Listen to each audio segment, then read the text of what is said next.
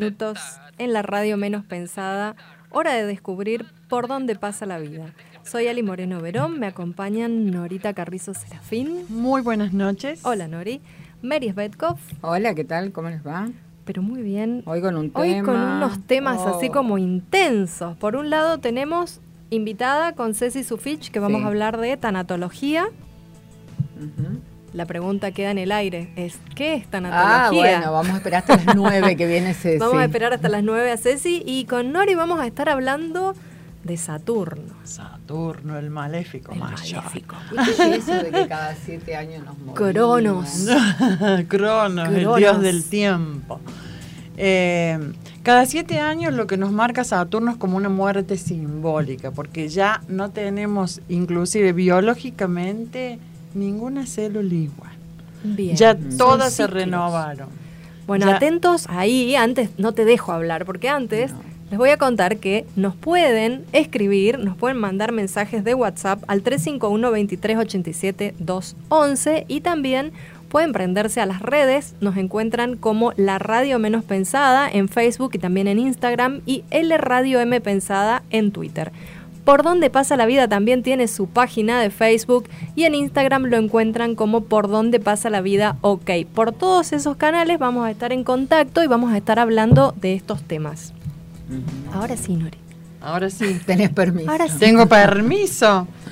Como retomo, ¿no? Retome, retome. Nada en nosotros es igual cada siete años. Todas nuestra- biológicamente, todas nuestras células y órganos, y ustedes van a decir, ¿cómo? ¿No? Como me yo, digo, yo. digo como todo, porque las arrugas siguen estando, entonces Ah. cada siete hay años, más. se ten- claro, cada siete años entonces tendría que renovarse Saturno, estás Claro. haciendo mal tu trabajo. Estás haciendo mal tu trabajo. Bueno, lo que sucede es que, acuérdense que las células mueren, ¿no es cierto? La- eh, y después eh, se regenera todo, pero traen esa información.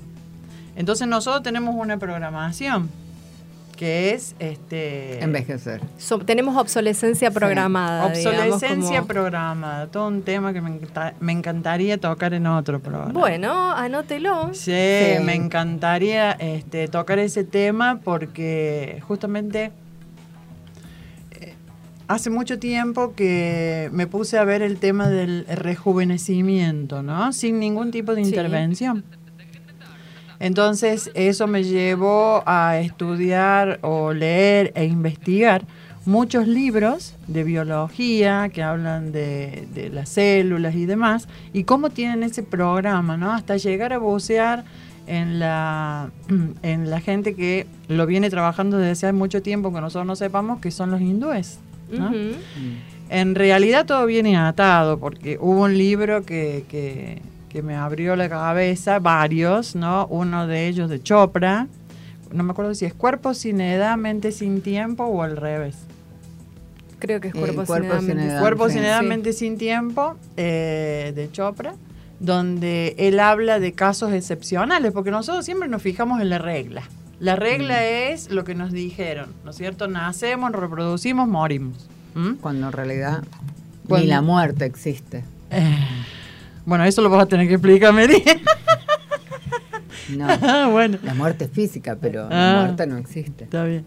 Este, lo vas a tener que explicar de tu escorpio. Entonces, eh, acá vamos a retomar el tema de Saturno. Como dijimos, lamentablemente, pobre Saturno se le llama maléfico mayor, así como está Venus, el benéfico mayor. Eh, pero en realidad es el que marca las, las cuadraturas en astrología, pero es el que nos trae los aprendizajes. Saturno es uno de los planetas más lentos. Él tarda 29,5 años en dar la vuelta alrededor del Sol. Por lo tanto, nosotros tomamos cada 7 años los septenios, que se cumplirían en realidad los 28, pero ustedes saben cómo es la medida, ¿no? Este, que difiere un poco, así como se marcan lo- lo- los siglos y todo lo demás, que por ahí nos cuesta entender. Como si es el siglo XVIII, estamos hablando de tal año, por ejemplo. Claro. Entonces eso es lo que Se marea. Pero un poco también me llevó a, a leer a Rudolf Steiner, que él am, es, es sobre la antropofos, antropofo, ¡ah! Antropo- Antroposofía. Antroposofía. Hoy se me lengua la traba. este, donde él habla de los septenios, ¿no? Y cómo los agrupa. Eh, entonces hice un, esto es propio, para que la gente lo sepa, hice un trabajo de investigación y até. Até con la astrología y me daba precioso, precioso. Porque até eh, que cada siete años, así como está ese ciclo que marca Saturno y que nos da esa muerte simbólica, y ahora le vamos a cambiar la palabra porque vamos a ir morigerando, en realidad es este, un cambio. ¿Mm? es, es- son crisis. Eh, por eso en astrología por ahí se le da una connotación de fuerza y de decir muerte simbólica. Incluso si tomamos el tarot, la carta de la muerte tampoco es la muerte, o sea, es como que por ahí tenemos esa, esa palabra tan terminante Sí. y no es tan así. Y que puede ser muy beneficiosa. En realidad sí. Yo acá eh, no puedo modificar de decir, eh, no puedo cambiar la palabra muerte simbólica, ¿no es cierto? Porque es un, en realidad es un renacer. Ustedes saben que yo siempre cuando hablo de Escorpio hablo de transformación. Ujú. ¿no? Es otro simbolismo, digámoslo. mal. Acá estamos hablando de un cambio. ¿m? Ahí es donde Saturno nos invita a transitar una crisis para que se produzca el cambio.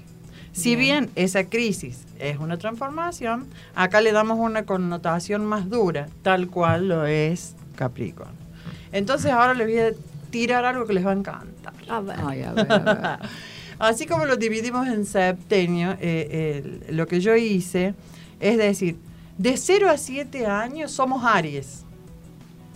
Ajá. de 7 a 14 somos Tauro, de 14 a 21 somos Géminis. Y ahí ya lo vamos a ir desarrollando en la medida que se pueda, porque no sé cómo andamos de tiempo.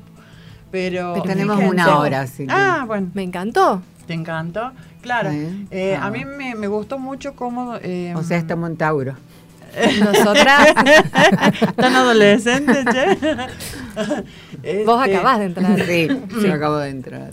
Claro. Eh, esos ciclos de siete años, imagínense, Aries es el, el- el primer signo de zodíaco, es el bebé. Ujú. ¿m?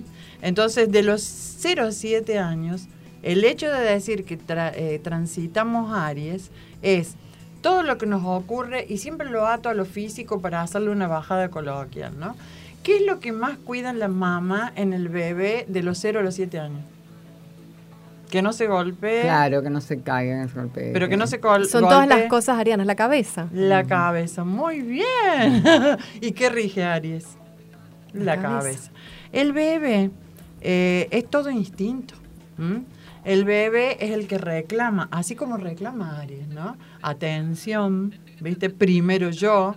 O sea, ¿quién está primero en un hogar si hay una criatura recién nacida o pequeña o hasta los siete años que tenemos que estar, tener los ojos enfocados en ellos porque es la, la- la primera etapa de aprendizaje donde el niño no tiene miedos. ¿Cuál es uno de los signos más temerarios? Aries. ¿No es cierto? El niño no tiene miedo, hay que empezar a advertirle, este, tener cuidado al cruzar la calle, que te puedes, eh, te puede atropellar un auto, y empezamos a darle todas las recomendaciones porque es cero kilómetros. Claro. claro. Entonces, eh, como decía, nosotros consideramos a, a Aries, ¿no es cierto?, el bebé del zodíaco, es el primero. Entonces, todo lo que nos pasa de los 0 a los 7 años lo podemos atar casi perfectamente a las características principales de Aries. Y me estás inspirando para atar eso a los arcanos también. Por ejemplo, el loco sería como 0 a 7 años. Mira, yo y es el El loco es como Es el, cero, digamos. Claro, es el cero, cero. el El, cero. arranque es como la energía, la potencialidad de todo, es como eh, todo ese, no tanto conocimiento y experiencia, pero sí como toda esa posibilidad. Está bueno, me gusta. Está lindo, ¿no? Yo siempre digo, chicos, nosotros por ahí leemos, investigamos y estudiamos tanto, y como les dije cuando empezamos el año, si nosotros nos empezamos a fijar, a observar lo simbólico, ¿no es cierto? Ahí están todas las respuestas. Y te das cuenta que está todo relacionado, está todo atado, o sea, en- encontrás los puntos en común de, de todo lo que hemos visto incluso durante el año acá. ¿Sí? Este, yo digo que fue un lindo tema, si bien como le había comentado Mary, tenía pensado hablar de Mercurio retrógrado, pero me encantó, me encantó también que lo trate Ceci a este tema, como decíamos, viste que es de Capricornio, nadie Nadie mejor. Nadie y Saturno, ¿a qué signo rige? A Capricornio. A Capricornio. A Capricornio. Bien. Este, justamente, ¿no? Justamente.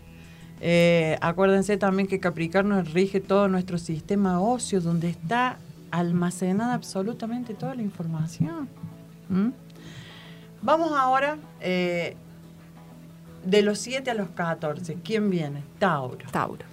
El niño ahí empieza a tener contacto con su cuerpo, empieza de, si bien empieza antes, ¿no es cierto? Ahí es como que toma conciencia, ¿no es cierto? Y ahí que también habrá como una cierta independencia, o sea, ya se empieza a mover un poco más fuera de los límites del hogar, digamos, ese salir un poquito. Bueno, está un poquito más preparado, ¿no es cierto? Porque ha vivido esa etapa de los 1 a los 7 años como para decir, bueno, acá estoy yo, ¿no es cierto? Ya, ya soy independiente, camino solito, ya empecé a estudiar, empezó a materializar. Empezó a materializar todo aquello que le venían proponiendo de los 1 a los 7 años. Pero volviendo al tema de, de, lo que le pasa a Tauro, con, eh, empieza a elegir, porque de otra manera, ¿no? Porque, por ejemplo, cuando son niños de 1 a 7 años, ¿quién le elige los juguetes al niño? Los padres. Ahí ya cuando de los 7 a los 14, cuando empieza a decir, no, yo quiero esto, a mí me gusta esto, empieza el famoso quiero. ¿Mm? Eh, Y a- identificarse, A ¿no? identificarse con lo que es el quiero. Como decíamos, a tomar conciencia de lo material, a tomar conciencia de este mundo material y estar mejor plantadito, digamos, acá en la tierra, ¿no? Eh, fíjense que la edad, volviendo a Aries, de los superjuegos es del uno a los, del, de 1 a 7 años. Ahora, de 7 a 14 como que ya empieza, ¿no es cierto?, a, a- a cuidarse más, a, eh, como decía, a tomar conciencia de su cuerpo. De los 14 a 21 ¿Y qué- años... mm, ¿Y qué pasa cuando coincide que estás en el mismo signo por la edad que tu signo? No, No hay- no, no, ah. lo- no, lo- no llegué hasta ahí. Ah. Simplemente lo até a todo lo que leí de Rudolf. Steiner, ¿no es cierto? En las coincidencias, en nuestros cambios. Entonces, eh, vos lo que querés decir, si yo estoy, si soy de Tauro y estoy transitando... Claro. Ah, Tauro. No, no, no lo vi desde ese punto de vista. Simplemente lo veo desde las transformaciones que vamos teniendo. Este... Después viene la etapa, ¿no es cierto?, de los 14 a los 21. Ahí como que estamos transitando Géminis. La curiosidad, el adolescente, la alegría, el contacto, ya, ya me desenvuelvo de otra manera, me comunico mejor. Los Este, amigos, Claro, empieza claro, empieza el tema de, de lo social, por así decirlo, a nivel de amistades y todas las algunas rebeldías, ¿no? Empiezo a pensar por mí mismo esa etapa, digamos, de esa etapa rebelde cuando dice, no, pero si yo ya puedo pensar, yo puedo tomar, como quien dice, mis decisiones y lamentablemente no está preparado. ¿m? No se Sí, da pero- cuenta. Sí, pero a esa edad todos decimos. Sí. Yo tomo mis decisiones, me Claro, importa. claro. Sí. Sí. Eh, más que todo, eh, le voy a quitar la palabra rebeldía, sino que está, in- está llevando a intelectualizar todas las cosas que le pasan. claro. Entonces, es ahí donde dice, si yo puedo pensar por mí mismo, ¿por qué le voy a hacer caso? Empieza a observar el comportamiento de sus padres y a veces hasta juzgarlos, ¿no? Claro, porque empieza la, la época de la diferenciación. Y está bien que así sea, ¿no? Sí, el tema que como digo, eh, ahí vienen todas sus confusiones también, ¿no? Eso de me enojo porque yo lo que lo que pienso me parece que es así y empiezo a ver que los equivocados son, Son los otros. Son los otros. Y me junto con mis pares que afianzan eso que estoy pensando, ¿viste? Entonces esa es la famosa etapa de rebeldía, ¿no? Y como decía, la, la etapa donde ellos van a consumir, ¿no es cierto? Eh, mucho más la información, porque cuando nosotros transitamos la escuela primaria es todo como digamos más light, ¿no? Pero cuando viene la etapa de, la secundaria es como que la información es mucha, se nos acrecientan las materias, nos dan trabajos, tenemos que... El movimiento, es el, el movimiento mercurial, es el movimiento de Mercurio, les gusta salir, eso de, si bien todavía como que no están preparados para ir muy lejos, pero sí que ya tienen independencia del movimiento. Entonces eh, empiezan a, querer salir y, a, pedir... Y a sumarle una independencia intelectual, además del movimiento, digamos, de, contactos y demás, le empiezan a sumar, yo pienso, yo. Claro. Y es una preparación incluso para lo que viene después o que también se pueda atar porque en esa etapa muchos comienzan la universidad. ¿No es cierto? Es mucho cabeza, mucho intelecto, mejor dicho, lo que le sucede en esa etapa. Bien. Este, después viene una, ah, antes de hablar de esto digo por ahí, ¿no? La gente dirá que anticuado porque en realidad después viene cáncer, que es de los 21 a los 28, donde uno toma, ya es el adulto, ¿no? El que en otros tiempos, digamos que eh, yo estoy preparado para formar mi familia. claro, se empieza, bueno, en nuestra época se empezaba a pensar en la familia. claro. Pero vos sabés, Mary, que eso no va a cambiar hay alguien que se cayó. Hay alguien que quedó. Sí. Algo, dijimos familia. Un familiar nuestro. Sí. Algo se le cayó a nuestra familia, a mi hermanito. Mira, pero, capaz que es la etapa que está transitando. ¿no? Hermanito, estás de los 21 a los 28. Claro, ¿cómo lo querés, no? Claro. claro. Ahí es donde uno empieza este, a decir, ah, ya estoy en condiciones de formar este, una familia, de empezar a pensar en, en prole, ¿no es cierto? Todas esas cosas, como diciendo, ya estoy preparado, estoy maduro. Ahora. ¿Por qué mm. decís que no va a cambiar?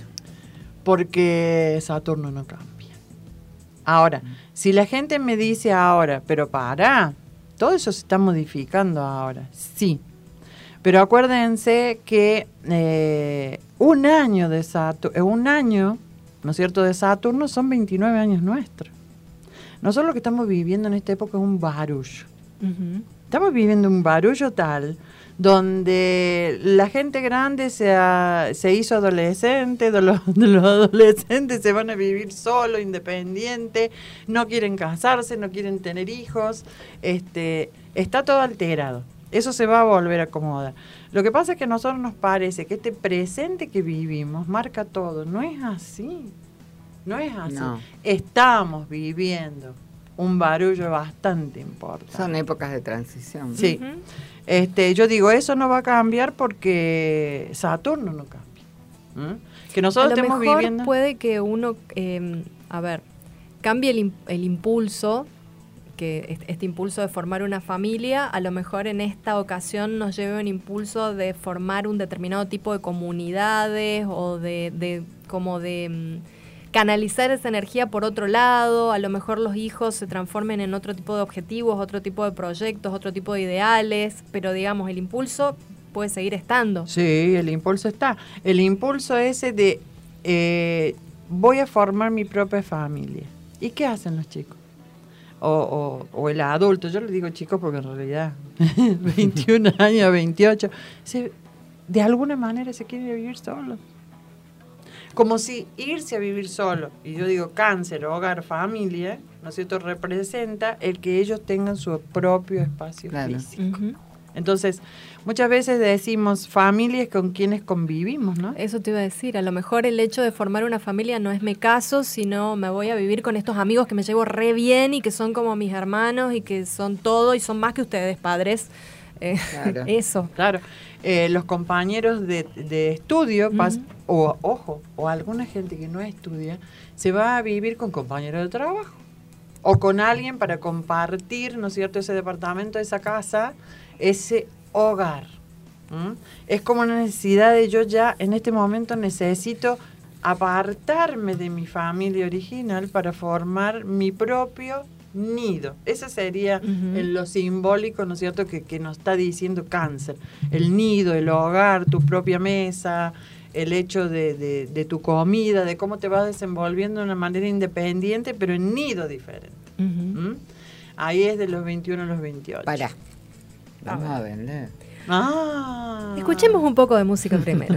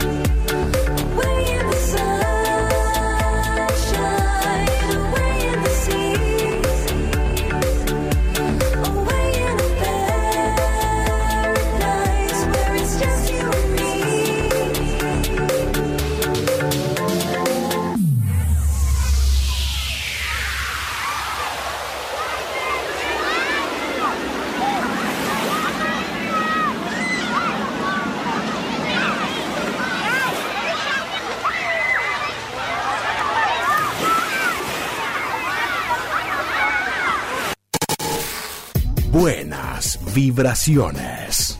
La radio menos pensada.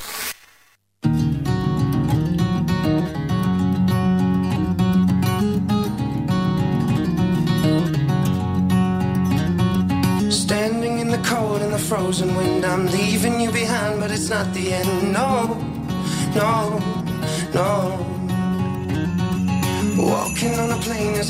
my breath. It's gonna be weeks till I breathe again. No, no, no. I know that you hate it, and I hate it just as much as you. But if you can brave it, I can brave it, brave it all for you.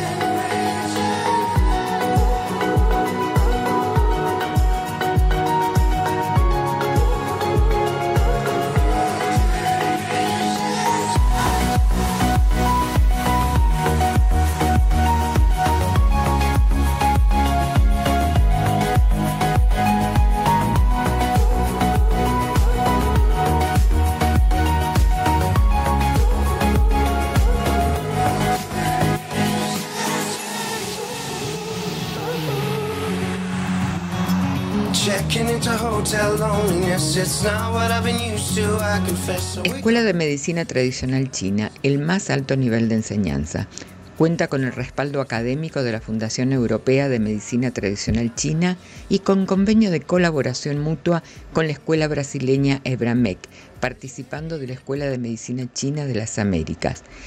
Escuela de Medicina Tradicional China, Roma 650, Barrio General Paz. Teléfono 351-452-4333.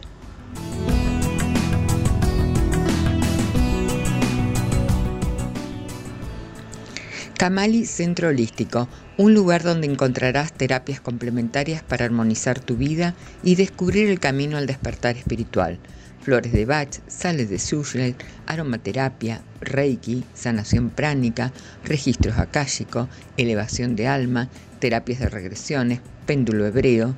Teléfono 351-6953-637 o 351-6953-636 o puedes encontrarlo en Facebook o Instagram como Camali Natural.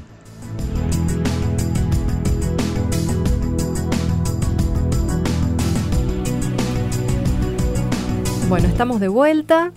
Cumplimos, Mary.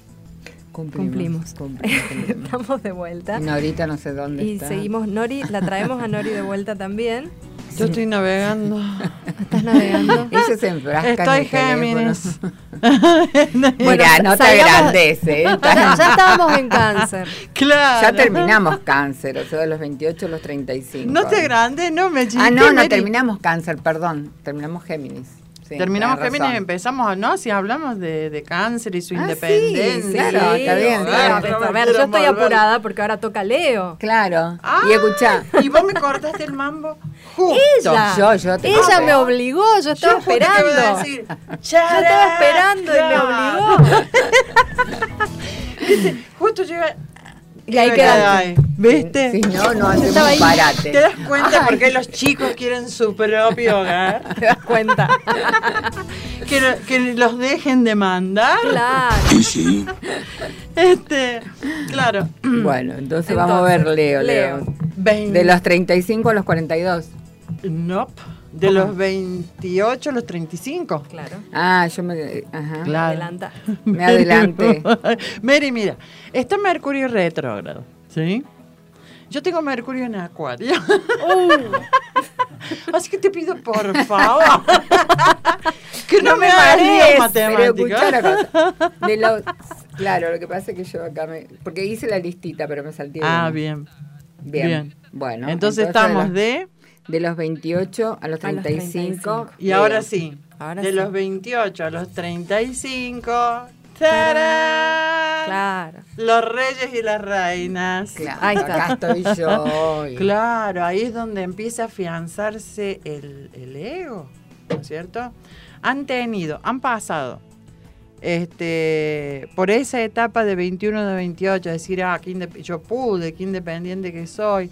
Han consumido información, fíjense, mucha gente ya es a esa altura, si ha seguido una carrera universitaria, ya ha hecho posgrado o está en eso, entonces tiene todo ese cúmulo de conocimiento.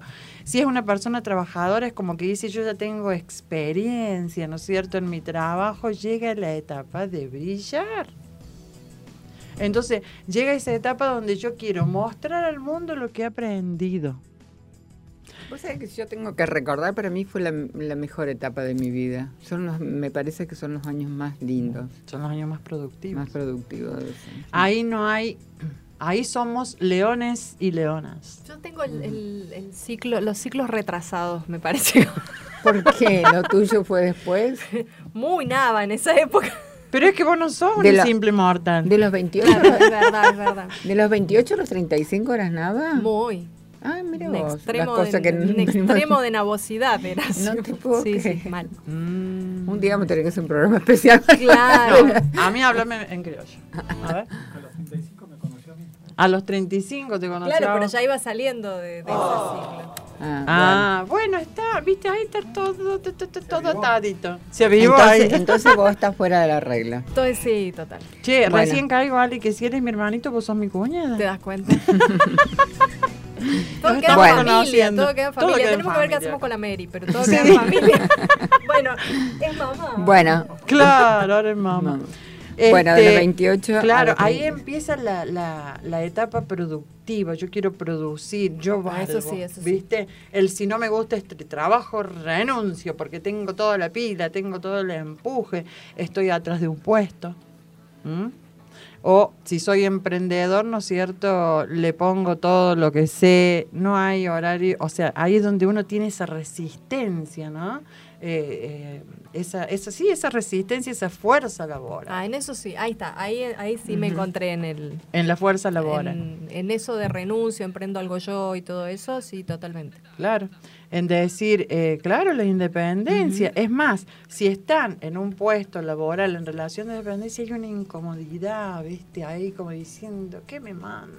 Es ¿viste? como el, el periodo de los emprendedores, digamos. Sí. Como que te agarra la inquietud de hacer algo tuyo. Es el periodo del emprendedurismo, ¿viste? Y eh, hoy estoy con todo el mercurio. ¿eh? Antropos. Antroposofía. Estoy con todo el mercurio atravesado. Eh, más disléxico que nunca. este, ahí es donde dicen, bueno, yo quiero brillar, ¿viste? Entonces, donde en los trabajos se empiezan a cortar cabezas, esas famosas movidas de piso, ¿no? Yo sé más que el otro, quiero ese puesto, quiero el aumento, porque ahí es donde empieza, ¿viste? El tema de decir... Valórenme. Claro. Mm. es el brillo. Es la etapa, viste, leonina, este, de- en, en lo profesional, en lo laboral, viste, yo necesito crecer, viste, tengo todas las herramientas. Y se cometen muchos errores. ¿m? Justamente por este, el creérsela tanto, pero como estás en esa etapa, viste, que decís, para atrás no puedo volver y para adelante tengo tiempo, porque todavía no se ha tomado conciencia, viste, Es que si no, ¿cuándo? Si no lo haces en esa e- etapa, ¿cuándo? tenés oportunidad. Ya vamos ahí. Sí, pero seguro, pero te Con digo, esa vos fuerza, estás no. en esa edad, decís, hasta los 35, ya después como que a esa edad te digo, uno ya cuando lo superó decía, ah, qué joven que era". Bueno, ahí es donde te, te voy a decir que después uno retoma con suerte ciertos ciclos. No creo que nadie llegue a Leo, ¿no es cierto? Pero eh, nosotros cuando pasamos los septenios llegamos a un punto y después es, eh, alguna gente longeva puede o tiene la posibilidad de volver, ¿no? Pero al ¿Pero cumplirse que vivir justamente... hasta los 120 años. No, esto acordate, vamos a ver pasar en claro. 29 y 29. Cuando se vuelve, ¿no es cierto?, a, pasar ese ciclo de 29, ahí se te presenta una oportunidad si nos guiamos, viste, por esto de los septenios. No es porque volvamos a estar en Leo, sino que hay una oportunidad en eso que se duplica, viste, para volver a tener, pero ¿cómo? ¿Qué le pasa a Leo? Cuando recién dijimos palabras fuertes como renuncio, me independizo, el otro no sabe, ahí es donde empieza a tallar el orgullo. ¿M? Cuando esa etapa se duplica, empieza a tallar la sabiduría. ¿m? Uno quiere un poco de brillo, pero con sabiduría, ya con más temple. ¿m? Pero en esta etapa está toda la fuerza de Leo. Aquellos que, por ejemplo, si han tenido, mm, donde quieren aumentar la manada, porque dice todavía estoy a tiempo, todavía soy joven, este como para tener este más niños, está toda la fuerza puesta ahí, todo ese instinto, ¿no es cierto?, está como prevaleciendo para que ese ciclo se cumpla. Crear, crear, crear, crear. Crear, todo, es todo crear. creatividad, sí, es la etapa, viste, de, de claro, de los hijos, la Eh, te- creación. Te, te sumo algo que me estoy acordando, que alguna vez que le hice una entrevista a Pérez y él hablaba de las edades espejo, y me acordaba de esto que vos decís, pero llega hasta creo que los 49 y a partir de los 49 también se da de 7 en 7. Vuelve entonces de los eh, 42 a los 49, de los 49 a los 56 y haces espejo con eso y empezás a retroceder. Mm. Yo creo que él lo trabajaba con la cruz chacana y él estaba Mm, hablando de los miedos. Los, los miedos, miedos. sí, Claro. los miedos. Yo creo que no la cruz chacana, no recuerdo de eso, pero sí, Sí, los miedos. hacía una representación con una Sí. cruz chacana y él hacía el espejo, ¿no es cierto? Sí, cada Sí, siete pero es de los miedos, sí. relacionado a los miedos. Sí. Entonces, así que me acuerdo una figura de San Jorge. Él este, ponía la figura de San Jorge. No, muy bonito, Pérez, como lo explicó. Precioso. Sí, muy precioso. Y volvemos, Ali. Está todo, Todo relacionado. Está todo relacionado. Y fíjense este, que Pérez toca este tema de también de septenios. Ujú. Sí, sí, por Sí, eso yo sí, recordaba que eran eh, cada siete años. Yo les digo por qué a lo mejor lo de Pérez es más posible y realista. Porque él toma las edades, ¿no es cierto?, en su cronología hasta un cierto punto donde nosotros podemos repetir. Ujú. ¿m? Y él es ahí tomando esta etapa, ¿no es cierto? ¿Quién sabe cómo la habrán tomado en la época de Matusalén? Qué complejo. Claro. ¿Cuántos ciclos habrá ¿Cuántos habido? ciclos de Saturno Mm. habrá hecho? Este, no, me encantó lo de Pérez, me encantó. Tiene mucha razón en relación a, lo- a- a los miedos los que se repiten. Este, está muy, muy, me encantó, me encantó y bueno, eh, vuelvo Bueno, ahí, pero ¿no es cierto? sigamos con esto. Sí, la, impor- que te- la importancia que tiene, no digo siempre Porque está- resaltar. Está, para hacer un, resaltar. un cuadrito con todos estos conocimientos que vamos adquiriendo, ¿no? Y, y hacer comparaciones, porque está bueno lo que vos decís, por un lado, ¿no es cierto? De cómo en cada etapa cómo somos, después sumarle a eso los miedos, entonces uno se va conociendo mucho más, ¿no? Mm. Y, y varias cosas más que... Sí, eh, algo con lo que a veces me enfrento, ¿no es cierto? Porque yo siempre pido, ¿no? Que ojalá la gente de estas cosas que uno dice y todo el trasfondo que tiene, porque hay mucha investigación, mucha lectura, mucho estudio atrás de esto, si quiera tomar algo, ¿no? Y siempre digo eh, o agradezco que haya alguien que recoja el guante de algo. y que se identifique y que le sirva, ¿no? Por eso me gusta resaltar a la gente que a, a Yo gente creo que, este sí, que hay mucha gente que lo toma. Sí. ¿Por qué te enfrentas? Este ¿Vos crees que no? digo, en- me enfrento en este sentido, ¿no? Siempre digo que el exceso de información es tan es verdad. nocivo como la falta de información. Es. Y nosotros durante el año hemos tocado temas muy profundos, muy profundos. Quizá dirigiéndonos, y eh, esto es au- autocrítica, ¿eh? Eh, quizá dirigiéndonos a un público que ya está, viste, como aceitado en estos temas. Pero siempre considero que a quienes tenemos que llegar es a los otros. ¿m? este, llegar de alguna manera a aquellos que a lo mejor están esperando, y acá hago una confesión, este, eso de qué me va a pasar hoy, si soy de tal signo, qué me va a pasar mañana, si soy de tal otro, y algo que hablamos mucho con Mary, que no digo que me haya, que no es un tema que me desagrade, pero digo, no es tan profundo como las herramientas que se pueden brindar desde otro lugar. No, sí, pero es una puerta. Mm. Por ahí sí, es lo que eh, Es le iba a decir. O sea, Si es, vos- es una forma de acercarse a ese otro que a lo mejor piensa que la única, eh, la única función es predictiva cuando en realidad tenés mucho más. Es una herramienta de autoconocimiento, es evolutiva y no solo la astrología, ¿no? Todo lo que hemos hablado aquí, acá creo que tiene esa, es- esa cualidad. Mm. Creo que Pero no me expresé bien. Creo que no me expresé bien. Eh, yo lo que me refería es que siempre recalco, ¿no es cierto?, de que somos únicos e irrepetibles. Que puede haber muchísimas coincidencias en esencia o lo que hablamos Ah, de obvio. destino. Eso sí, por Claro, supuesto. ¿No es cierto? Sí. Pero en lo profundo tenemos tantísimas herramientas para desarro- desarrollar o profundizar para que la gente diga, ah, acá está el botón que tengo que tocar. Claro. ¿Mm? Así que bueno, eh, ahora vamos Ah, Virgo. a Virgo. Viene de los... Eh, para que yo me 35, perdí. A los 42. 42. 35, ya se dio el retorno de... Ahí se dio ese retorno y donde empiezo a desmenuzar, ¿no es cierto? ¿Qué es lo que me conviene?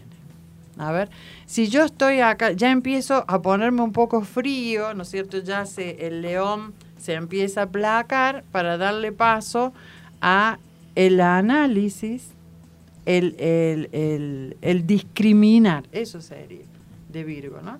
Ya estoy, peleé por esto, llegué o no, entonces empiezo a pensar este, si esto que estoy haciendo me conviene, si esto que estoy haciendo me sirve, si esto que estoy haciendo lo estoy haciendo bien, Hay una mirada introspectiva y un balance, Mm. digamos, las dos cosas. ¿sí?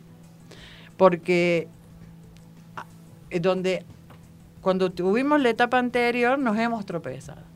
Hemos tenido tropiezos, si bien no lo vimos en el momento, es como que dice, chan, y empieza el hubiera. Si yo no hubiera actuado de esa manera tan impulsiva, ¿dónde estaría ahora? ¿Mm? Si yo me hubiera dirigido de otra manera, quizás no hubiera este, perdido una relación. ¿Mm? Entonces, Bueno, ahí- uno actuó con el nivel de conciencia que tenía en ese momento. Dejémonos de culpas. No, no, no, pero no por la culpa, sino por el análisis. No, Está bien, pero a veces en hay- el análisis te creo culpas y un montón de cosas. En el caso de Virgo, actuado. Pero me parece que en eso, eh, en ese proceso, uno se da cuenta que si yo hubiera hecho tal cosa, está bien, no la pasé bien, perdí la relación o perdí el trabajo, me peleé con el jefe y todo lo demás, pero si no hubiera hecho eso, no estaría acá con estas Eso sí, herramientas. si no lo hubiera hecho, no estaría acá. Pero Me parece que no es un quedarse de lamentarse. Corregime si estoy equivocada. No es Correcto. un quedarse de "Ay, Depende. si yo No es hubiera". para la culpa. ¿eh? Depende. Hay gente que lo hace así como vos decís, pero hay mucha gente que se echa culpas. En y eso hay que eliminar. Sí, Las culpas hay que eliminar. Los miedos Eh, hay que eliminar. Eh, pero no se trata acá, viste, de culpa, sino de autocrítica. ¿Mm? Hay que ver cómo uno lo vivencia. No, porque es distinto la autocrítica. La autocrítica, cuando eh, vos te analizás. Sí, sí, ya sé que es distinto, Claro. pero te digo, pero a veces en la autocrítica caemos en eso de culparnos de algunas cosas o sentirnos culpables por algunas cosas que hemos hecho o dejado de hacer. En este septenio caes en la victimización. ¿No? Entonces, porque vos empezás a decir, ¿cómo yo? Porque no me di cuenta, ¿viste? Porque si yo me hubiera dado cuenta, ay, ¿viste? Me siento mal. Me siento mal, me siento y me pongo muchas veces en el papel de víctima, porque todavía no reconozco, ¿no es cierto? El, eh, la víctima todavía no está en esa etapa de reconocer a pleno los errores, está en el análisis. Está, viste, en pasar en limpio todo eso que he vivido y cómo lo he vivido. Son las etapas que uno dice, a ver, ¿cómo me preparo, no es cierto, para esto que estoy viviendo? Y bueno, es un lindo aprendizaje si se suele, si se sabe aprovechar este, para la etapa que viene. ¿Mm? Y bueno, y la etapa que La etapa viene que es viene, Libra. Libra. Libra. Te estamos apurando, no sé qué hora es porque me quedé sin teléfono, pero debemos estar. Vamos rápido, ¿Vamos rápido? vamos rápido. Bueno, después Vamos. hacemos preguntas. Vamos. De paso a mí ya me dijeron algo ahí. Este, Libra. Esa etapa donde ya pasé a aquello en limpio y viene la etapa donde dice, si ya analicé, si ya pasé en limpio, ahora es mi momento de la razón, ¿no? Es mi momento de razonarlo este, ya desde un lugar más cómodo, porque puedo ver todo eso que viví, todo eso que hice y lo voy a pasar en limpio. ¿Qué tenemos que tener cuidado acá? En que todo muta. Y a lo mejor en ese momento, ¿no es cierto? Libra no lo puede discriminar. Eh, en el sentido de decir, hasta que llegue ya lo sé todo. Ahí dice. Y llega ese momento donde dice, ya lo sé todo, mira, ya estoy pisando los 50. Ujú. ¿Mm? Entonces, eh, dice, a mí eh, es la etapa, ¿no es cierto?, donde discute, donde se convierte en zapata, diciendo, yo ya lo viví, los hijos a lo mejor ya están en la, a, a 20 años, ponele, o un poquito más. Entonces ahí Es es, que donde los, los empieza... 50 es bisagra. Es bisagra. En realidad son los Empezó- 49. ¿Mm? Bueno, a los 49. Sí. Porque ya estás próximo y vos decís, ya estoy empezando No me a asusten, volver. no me asusten. Bueno, yo te asusto. Bueno, pero no, eso mira... Ahora pisando los 60, Dios mío. Claro, este, cómo no lo va viviendo, pero hay energías a las que no les escapamos. No les escapamos. Ahí es donde eh, la persona, viste, como que empieza a plantearse cómo está su relación. ¿Mm? Si fue más feliz que infeliz. ¿Mm? Este, empieza a Por plantearse. eso se dan muchos divorcios también en esta etapa. Mm. Entonces, viste, eh, es un, eh, un un momento muy fuerte, viste, por el tema justamente de las relaciones y de las sociedades. Donde dice, che, llegué a este momento, tengo a lo mejor cargas atrás, viste, ¿qué pasa si me asocio y ojo, o me separo si tengo una sociedad? ¿Mm? Dice, eh, me irá mejor con todo lo que sé, ya, ya tengo herramientas como para lo, una de las mejores cosas que sabe hacer Libra, que es delegar. Delega. Muchas veces decimos desde su comodidad, ¿no? Este, muchas veces tildamos a, y a veces con razón, al librero de cómodo en su estrategia, viste, de decir, ¿cómo acomodo y ato si voy acá y voy haciendo una estrategia para hacer menos? ¿Mm? Es una comodidad, pero bueno, desde el punto de vista del intelecto me parece bárbaro. A lo mejor incluso ese emprendedor que arrancó allá a los 30 y algo, ya acá tiene una empresa y empieza a delegar. Claro, ya no es estar tan ahí, Claro. porque empieza a ver esto de, le cobran mucha importancia a la relación. Muchísima importancia, es como que lo otro, viste, si ya está acomodado, si tengo un trabajo estable o lo que fuera. Ahora, ¿se dan cuenta, gente? ¿Por qué estos septenios nos van marcando y por qué hay cosas que nos descolocan tanto que no deberían descolocarnos? Estamos hablando acá de toda una tendencia, ¿no es cierto?, como debería ser, con sus altibajos, pero como debería ser. Imagínense perder un trabajo en ese momento, Mm, o fundirte en ese momento. Por eso son golpes tan duros, claro. a cualquier edad, pero en esos momentos, Aunque Donde nosotros vos ya decís- tenemos callos, ¿no? Los argentinos, por lo menos tenemos callo con todas esas cosas. ah, de empezar y, Y todo lo demás, sí. hay muchas cosas que nos suceden que... permanentemente. Que van más allá de los ciclos de 7 años. digamos. Nosotros somos los reyes es de la cíclico, resiliencia. pero de otra forma. Claro. Este, Saturno no estará estacionado acá arriba, ¿no? Mm, eso me temo. Mm, acá en nuestro país. Claro. No, no. Ojalá estuviera. Ojalá. Sí, no sé. No. ¿sabes por qué te digo? Porque nos daría. hiciste asustar tanto con Saturno. Claro. Ahí está, este, las dos caras de la moneda, ¿no? A veces eh, a los que les toca jugar el peor papel es quienes son quienes más nos benefician Mm. por los aprendizajes. Sí, como el profesor malo que teníamos en el secundario y es el que más aprendimos.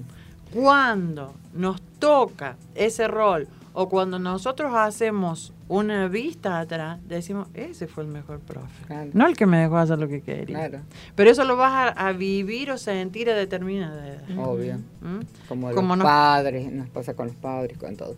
Bueno, vamos a Escorpio. a Escorpio. Charán. Uy, acá qué tiene que ver el sexo con todo esto. Sí, Muchísimo. a ver, ¿cómo ¿Qué problemas empiezan a esa edad, Mary? La menopausia. Tal cual. Decile la edad. De 49 a 56. Es donde el hombre empieza a perder potencia, empiezan problemitas de próstata que ya se venían a lo mejor manifestando de antes. Eh, y la mujer empieza la etapa de la menopausia. Todo lo relacionado a lo urogenital, escorpio. Ujú. ¿m? Ahí es donde estamos viviendo una transformación dolorosa. ¿Por qué? Porque tomamos conciencia. Tomamos conciencia de la finitud. Entonces, eh, lo que no hicimos a nivel biológico, ¿no es cierto? Antes de ese tiempo es muy difícil que se dé. O ustedes se ven embarazadas a los 56. No me vi a los No, 20, no me me vi a a los los 56. 20, no me vi a los... Creo que a los 50 tampoco. Claro. No somos el mejor ejemplo No. nosotras dos. Claro, y digo dolorosa transformación porque uno dice, ya no más aquello, ni hablar. O sea, la mujer cuando se le, se le manifiesta, ¿no es cierto?, la menopausia, empieza ese temita de decir, eh, ya no sirvo para procrear. ¿Mm? Tan es así que he visto estudios que atan mucho eso a la semillita del Alzheimer. Acuérdense que el Alzheimer es el yo no sirvo. Mm. La persona se va de este plano porque dice, ya no sirvo, no tengo más nada que hacer acá. ¿Mm? Lo único que por ahí reconoce es la parte afectiva, ¿no? O sea, reconoce la, la piel, el afecto, pero se fue. Entonces, ahí es donde empieza el tema. El hombre a perder potencia. ¿m? O en estas, en, en estas épocas a tomar cosas. para no perderla o para encontrarse con ella. Claro. Y la mujer también. ¿eh? A utilizar otras cosas porque no somos los mismos. A nivel sexual, este. Todavía nos deben una a las mujeres, ¿eh? ¿Qué? que se pongan las pilas. Y algo equivalente a lo que tienen los hombres. Ah, existe. Mm, Dicen no que existe el Sí, Viagra pero- femenino. Sí, pero acá todavía. ¿El no es- chip? y no es efectivo. No, el chip no es un Viagra. ¿eh? Ah, el, el chip. chip es, eh, digamos, te beneficia a nivel celular. No, no sé muy bien cómo es, pero te rejuvenece, pero no. Bueno, no si te rejuvenece, te vuelve. Y si te vuelve, te vuelven las ganas. No, no sé, no sé eso. La verdad que no, no sé muy Claro, eh, pero decían que el chip mueve hormonas, eh, por lo tanto hay modificaciones. Pero vamos a lo normal, a ver. Volvamos a... claro, vamos a hablar. Salgamos este, de la química y volvamos a los astros. eh, volva- bien. Vamos y venimos permanentemente. claro, vamos a venir y que está todo atado, como dice Ali. Eh, no somos los mismos. ¿eh? Eh, si bien hay excepciones a la regla, ¿no es cierto? Porque hay que ver cada espíritu cómo lo va vivenciando. En, en los encasillamientos que sabemos hacer es lo que se da a nivel masivo. Eso de eh, a lo mejor la pérdida de la libido con todo esto, ¿no? El de, de, de tener que sufrir esa pausa del no poder disfrutar de la misma manera a nivel sexual. Eh, esa famosa semilla, viste, del qué va a pasar después si no transito esta transformación como debiera. Si no se transita esa transformación como se debiera, ¿qué pasa? No sé, decilo vos. Bueno, Nos colaboren un poco. ¿Qué pasa? Nos desubicamos. Bueno, ¿m? Empiezan la- las desubicaciones pero en cualquiera de las etapas. en cualquier etapa y tanto para... No, pero en esto de es muy notorio porque acuérdense, Acá viene cuando nos compramos ese auto descapotable y todo eso. Ponele en lo material, pero llevándolo me- a, a- a nivel... El hombre mayor quiere estar con una más Claro. joven, eh, la mujer, viste, trata de paliar eso con... A lo mejor también saliendo con un hombre más Sí, joven. apendejándose en su vestimenta, en su forma de Comportamiento. sí. Eso que por ahí a nosotros eh, nos producen rechazo porque decís que es ubicado. Cuando en realidad a veces, viste, deberían aplaudirse ciertos espíritus, Ujú. viste, Sí. Que, que están diciendo, me revelo. Me resisto. Me revelo. Yo digo revelo, ¿vos sabés? Porque el que se resiste sufre. El que se revela acciona. Bien. El que se revela es, viste, aquel que dice, yo puedo. Yo puedo, me merezco, viste, y, eh, y me hace de círculos. ¿Podés creer? Vos primero me dice que tengo tía, ahora me dice que no tengo tía. Se te acabó el tiempo, te faltan dos todavía. Bueno, ¿qué nos falta? Sagitario, Ah, ahí viene de los 56 a los 63. a los 63. Ahí viene la etapa, ¿no es cierto?, de decir, aquellas cosas que no me permití vivir en otro tiempo, este, quiero disfrutar. Viene la etapa donde dice, ya consolidé todo, ya acomodé mis hijos, quiero viajar. Sí. La, la mayoría de las Por eso hay personas... tantos grupos de mujeres de, Ujú. esta etapa, de esta edad, o hombres también, que vos los ves que salen a comer, que salen, que viajan, que la verdad que la pasan re lindo. Claro, a divertirse, Opa, a, yo estoy en etapa. a bailar, ¿viste? Esa gente que está en esa época. Claro, a, a decir, me voy a juntar con los viejos amigos, vamos a bailar, ¿viste? Ya no es eso que decía, ¿viste? El desubique, sino que comparte con sus pares eso lindo. Fíjense, eh, si bien como dije, estamos viviendo una época de barullo, es donde la persona dice, ya acomodé mis hijos, ya tengo mi casa, eh, ya logré consolidar el negocio, ya lo que sea y ahora disfruto, me voy a conocer todo lo que no pude conocer porque estuve tan metido en esto, ¿viste? Y empiezo a viajar, a hacer viajes largos, a eso que quedó pendiente y con un disfrute infantil, digamos, ¿no es Claro. cierto? Porque decir, eh, si no tengo fuerza, si estoy achacado, lo que fuera, me preparo, ¿no es cierto? Para eso, me, me suplemento, ¿viste? Voy a, a la gym, voy a caminar, voy a prepararme para, para poder hacerlo mejor. Siempre y cuando no tengas eh, dolor de columna.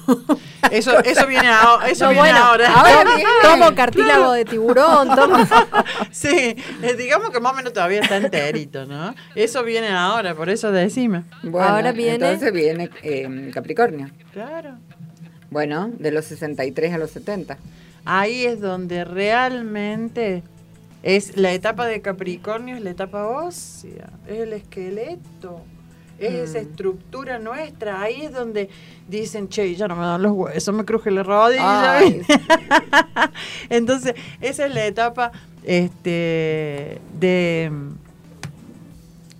de un viene como a veces hasta quis- hasta una depre, ¿no? Viene una depre que es típica, digamos, de, de Capricornio, eso de decir eh, me volví serio, ¿no es cierto?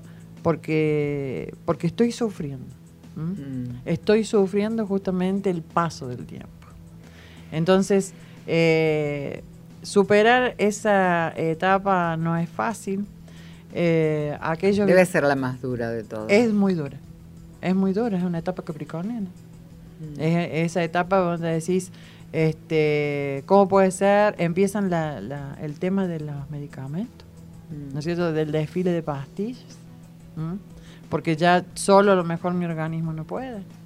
Entonces, ahí es, lo duro es el enfrentarme, ¿no es cierto?, con, con esa realidad, este, donde hago un rescate de toda la información de lo vivido, este, donde lo único que me puede salvar, ¿no es cierto?, lo único, una de las cosas que me puede salvar es decir, hago un, un, un análisis, ¿no es cierto?, de cómo viví, si fue realmente lo que quise vivir para poder este, afrontar, ¿no es cierto?, eh, esto que me viene ahora.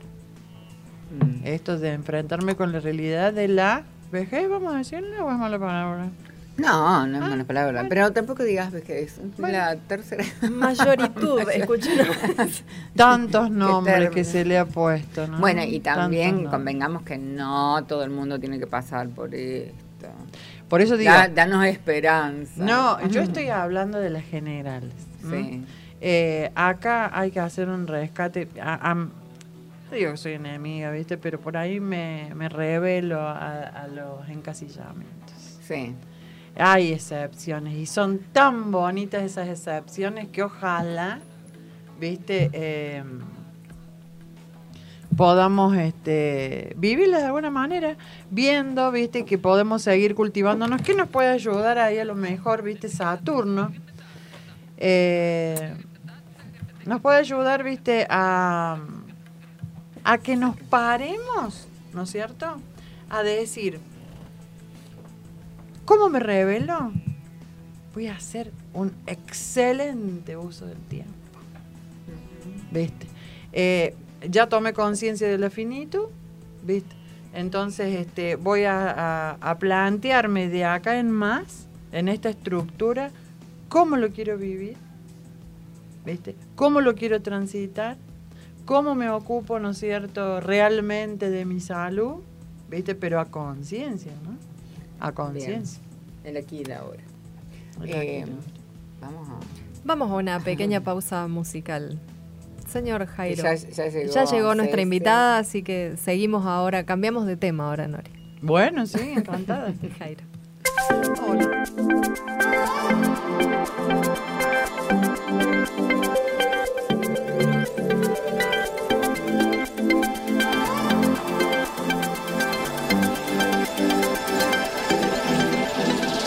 I don't know how it led to this. I felt a tremor in your kiss. The earth shakes and I answer it. My body realigns. It's too much. Can I handle this? I taste the pleasure on your lips. You make planets start to spin. I'm ready to ignite. Let me feel your devotion. Let me feel your emotion.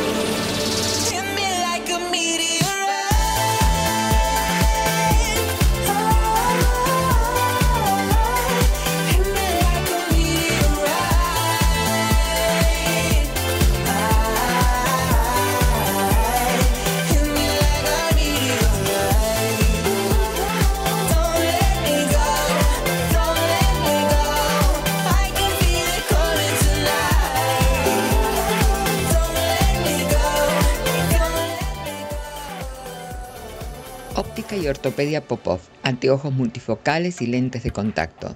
Todo lo último en marcos, anteojos de sol. En su sector de ortopedia, alquiler y venta de sillas de rueda, andadores y camas. Plantillas computarizadas, líneas deportivas de neopren, medias de descanso y para las varices. Capdevila 180, Barrio Ayacucho y Dalmazo La Rañaga 53, Barrio Nueva Córdoba.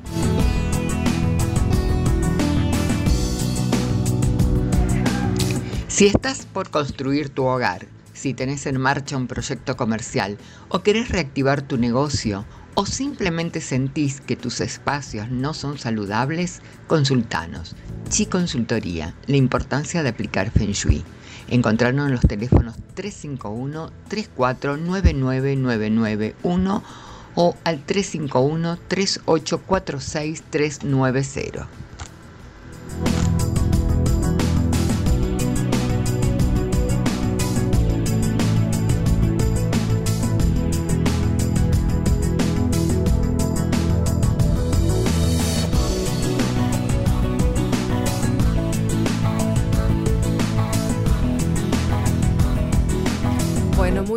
Mercurio en Acuario, retrógrado y todo eso, pero nos faltaron dos muchachos. Nos Sí. faltaron dos. Los hacemos rapidito porque ya vino. Ya vino Ceci. Hola Ceci, bienvenida. Gracias, pero yo Ceci. encantada de escuchar a Novia. No, que pero lo hacemos rapidito porque yo quiero escuchar lo tuyo. Porque ya vinieron los palos de los acuarianos y los piscianos. claro, bueno, Mary, Acuario. dime. Bueno, Acuario, que va de los 70 a los 77, ¿es así? Eh, sí.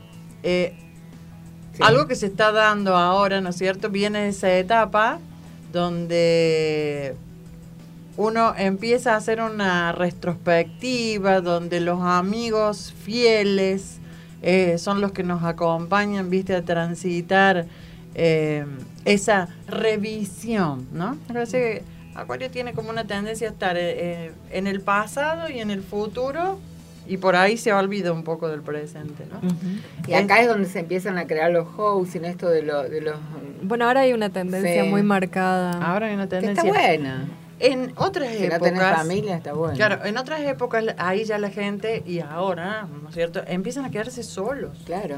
Entonces, el refugio. Es que es una etapa que pasa lo que hoy ahora, que temita, ¿no? Que viene Ceci a hablarnos. El refugio eh, se da, ¿no es cierto?, en aquello que nosotros consideremos amigos. Puede ser una amistad con un hermano, con amigos de toda la vida, donde decir necesito ese contacto para seguir. Porque nos sentimos solos. ¿Mm? Eh, antes los padres se quedaban eh, a vivir con los hijos, ¿no es cierto? Ahora ya no, pero es la etapa donde está en comunidad con otros que no son la familia. Fíjense el tema de los Es lo que, hogares. lo que hablábamos también al principio ancianos. cuando hablábamos en cáncer de los que arman como esta nueva familia, acá vuelve a pasar lo mismo, digamos, es como armar una nueva familia fuera de tu familia que te contiene. Claro. Es, esto es exterior, Acuario es exterior. Este, ya lo vamos a, a- a profundizar eh, el otro año. Bueno, y ahora y, viene... y de los 77 y los 84, pis. Claro, este, fíjense, ahí es donde se acentúa, donde la persona, vamos a decir, materializa el saber, ¿no es cierto?, de que no nos llevamos absolutamente nada. Es la etapa más espiritual. Es la etapa donde trata de tener una reconciliación, ¿no es cierto?, con lo que no es tangible. Claro, con y- todo y lo se que tenga que empieza ver. A, un- a desprender de lo material, la mayoría de la gente. Si es que no se desprendió, porque todo Sí, es una también se preparación. puede haber. A priorizar sí, de otro modo. sí. Totalmente. Ahí es donde empieza a decir, ya estoy más cerca del arpa que de la guitarra. bueno, quise ser un poco poética. Muy bien. Si es que no estaba Gotierra ya. Claro. Bueno, este, Pero les cuento re- que no, no están siendo Claro. poéticas. Mary, no fue, Claro. no fue muy poético. Pero ¿no? lo tomemos de Nori- con humor. Lo de poético camino, irónico. pero Lo tuyo, Mary, no. Definitivamente.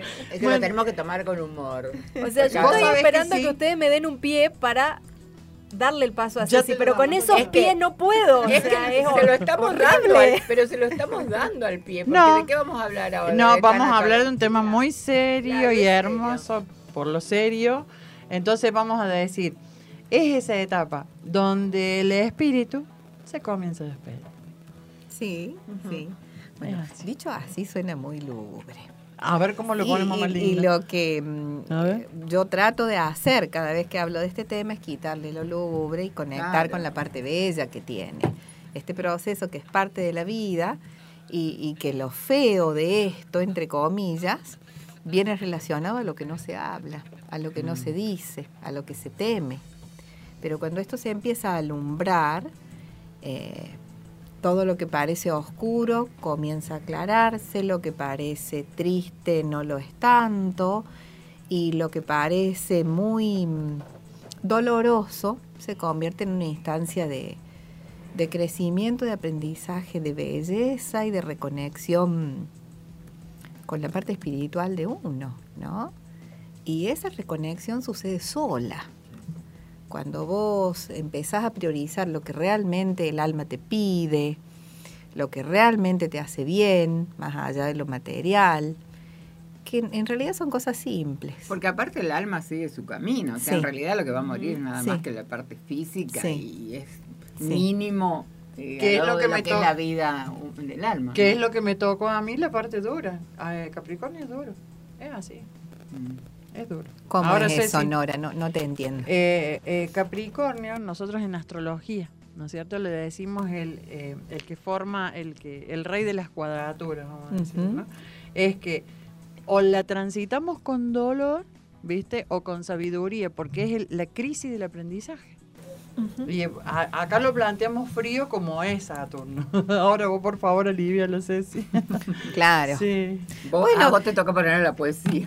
La Sí. poesía, el, el pie, la mano, No, todo, todo, me toca, me lo todo. han tirado. Pero- Arregla todo lo que le hemos tirado a no, la gente, no, por pero favor. fíjense que esto de no sé cómo empezar a hablar tiene que ver con el no sé si hablar, no sé qué decir, no sé si con lo que digo meto la pata. Ah, Y estas son las cosas que hacen del tema de la muerte un tema tabú. Lo no hablado, lo no dicho, Ah, lo no preguntado, lo no escuchado. Acá hay mucho silencio. Eso es lo que hace, lo que convierte a la muerte en algo trágico, el silencio. mm. Eh, los, los orientales no hacen para nada silencio en esto. Y ellos tienen un conocimiento y un, un, un acercamiento al tema de la muerte. Lo toman como un tema más, como parte de la vida. De hecho, se preparan a lo largo de la vida para la instancia de una muerte en paz. Y la muerte en paz no, no incluye solamente al que se va, sino también a los que quedan. ¿No? Que esa es la parte más Esa difícil, creo que es la parte más. más difícil de entender que viene relacionada a la otra, porque el que se va puede irse en paz cuando sabe que los que quedan se quedan tranquilos. La paz es mutua. Una vez que, que uno aprende ciertos tips, ciertas bases de lo que es en sí la tanatología, la instancia de la muerte se convierte en algo bello y de una... mm, de una frecuencia tan elevada para todo el sistema familiar que, que no te voy a decir que después de hacer una consulta tanatológica o después de entender algunas cosas, uno va a festejar la muerte o va a hacer una fiesta o, o va a dejar de dolerte la partida de un ser querido. Pero la verdad es que la tomas desde un lugar Hay muy culturas que la diferente.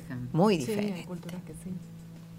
En realidad lo que festejan eh, no es un festejo en sí, es conciencia de lo que necesita el alma en ese momento para elevarse hacia un, lugar a donde realmente eh, va, a iniciar un, va a iniciar y va a terminar un viaje. O sea, las, las civilizaciones que nosotros cuando las miramos desde afuera, con nuestro pobrecito conocimiento occidental, limitado desde todos lados, desde la religión, desde la cultura, desde todos lados estamos limitados en el conocimiento de la muerte. Cuando nosotros observamos una cultura distinta, creemos que celebran.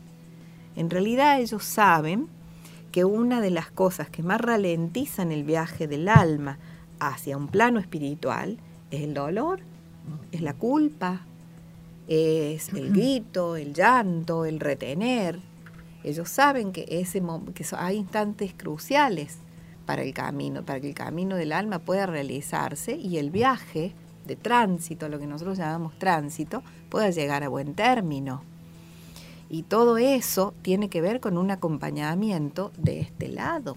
¿Mm? Obstáculos para el viaje del alma son el dolor, la angustia, la negación, el no soltar, el no aceptar la muerte, el no lo puedo creer, ¿por qué me pasa esto a mí? Porque Dios ensaña conmigo, dejo de creer en Dios, ya no creo más en nada. Que son etapas lógicas de un duelo, sí, pero las civilizaciones orientales saben que eso ralentiza el viaje del alma. Ahora, ¿qué alma? ¿De qué alma estamos hablando? Cuando decimos alma, ¿de qué hablamos? Porque ahí viene la gran ignorancia y la carencia de, de comprensión y el miedo y lo tabú. Nosotros tenemos que aprender a entender que cuando morimos, cuando se produce la muerte física, lo que fallece es el cuerpo físico y el primer campo energético que rodea al cuerpo físico, que es el campo etérico. Lo que nosotros conocemos, los que estamos en lo holístico, los que hacemos reiki, la energía de éter, la energía vital de la persona. esa energía que es alimentada por lo que comemos, por el sol, por la energía telúrica, esa capa que constituye nuestra aura es la primera capa, la más cercana al cuerpo físico, la que está pegadita al cuerpo físico y es como una fotocopia. Esa capita energética es el campo vital, que también lo tiene una planta, que también lo tiene un animal, que también lo tiene una piedra. Bien, pero el aura humana no tiene solamente ese, esa capa energética. Tiene una capa, un campo, un cuerpo, si quieres llamarlo de, ese modo, que contiene energía de una frecuencia que está relacionada con la frecuencia de las emociones. Entonces, hay un campo capa o cuerpo energético emocional dentro del aura, que está relacionado con ciertos chakras, los que más responden a la energía emocional, el plexo solar, el chakra cardíaco. ¿Mm? La energía emocional nuestra también forma parte de nuestra aura. Y también somos eso. Y las emociones no son físicas. No se ven ni se tocan ni se fotografían con una cámara Kirlian como el campo etérico, que es el primer campo energético. Pero ¿quién puede negar la existencia de las emociones? La, la persona también posee un campo energético que tiene que ver con la frecuencia de los pensamientos. Energía psíquica. Una de las de los campos, de las capas más fuertes del aura es la energía psíquica del ser humano. Y luego viene otra capita energética que es ya de más elevada frecuencia, que es el alma, en sus instancias más bajas dentro del aura, y con más alta frecuencia ya hablamos de espíritu, no hablamos de alma, que no son lo mismo. Pero, a ver, cuando morimos, muere el cuerpo físico y muere el campo vital, que se termina de apagar tres días después de la muerte física. Pero, ¿qué pasa con las emociones? También forma parte de nuestra aura y también somos eso. ¿Y qué pasa con la mente? La energía psíquica también está dentro de nuestra aura y también somos eso. Por Dios, no somos solo un cuerpo físico.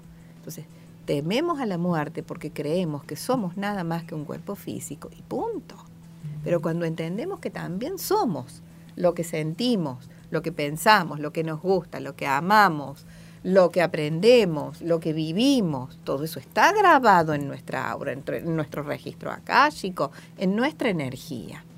Entonces, y eso, por supuesto, no muere. Entonces, cuando entendemos que esa otra parte pasa a una instancia espiritual y continúa el proceso de vida, entre comillas, en un nivel donde no se necesita cuerpo, bueno, entendemos que nuestra existencia continúa no en el plano terrestre, en otro lugar, llamémoslo el lugar a donde van las almas, porque eso es otro. Para hablar de eso necesitamos cuatro horas más. Sí, ¿no? Hay un Por lugar. eso Pero hay un de almas. Claro.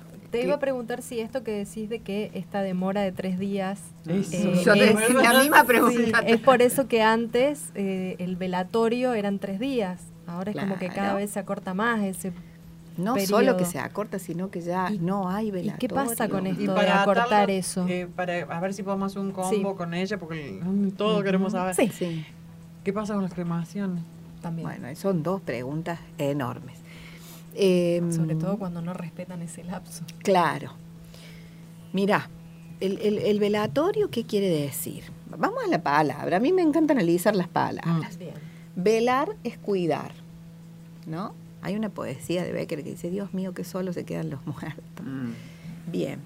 Antes se velaba, se cuidaba, se acompañaba el alma y ese cuerpo que no terminaba todavía de la parte etérica no terminaba de apagarse. Una vez que estábamos ya en la instancia de velatorio, se lo acompañaba, se rezaba, se acercaban los parientes. La energía psíquica y la energía emocional de ese cuerpo físico que ha fallecido, pero esa otra energía es otra energía. Generalmente lo que se sabe hoy es que esa energía permanece cerca del cuerpo físico. Entonces, en una mm, etapa reciente de muerte, un velatorio es reciente a la muerte. La energía psíquica y emocional está muy pegadita a lo que fue, lo que fue el cuerpo físico.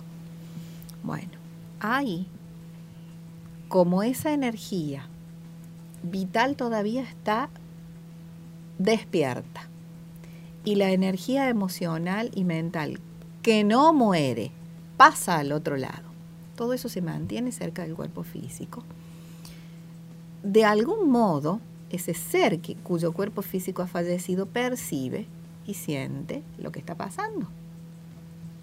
¿Sí?